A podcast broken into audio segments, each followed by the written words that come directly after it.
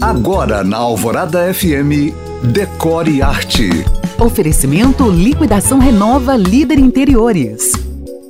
Uma casa no aglomerado da Serra, em Belo Horizonte, que fica num beco sem CEP, sem água encanada e sem energia legal, está concorrendo à Casa do Ano no concurso Arcdaily Building of the Year, do site Arcdaily. A premiação, feita por votação popular, leva em conta o que há de melhor em inovação, sustentabilidade, funcionalidade e impacto ambiental.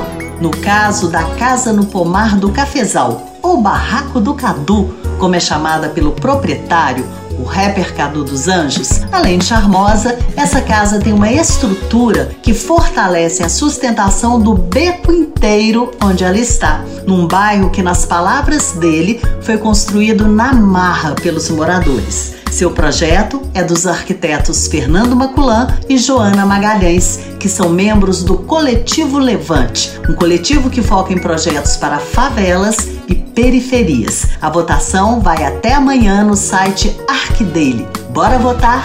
Se você chegou agora, pode ouvir este podcast novamente no site da rádio. Me acompanhe também no Instagram em you.cam.find. Eu sou Janina Esther para o Decore Arte.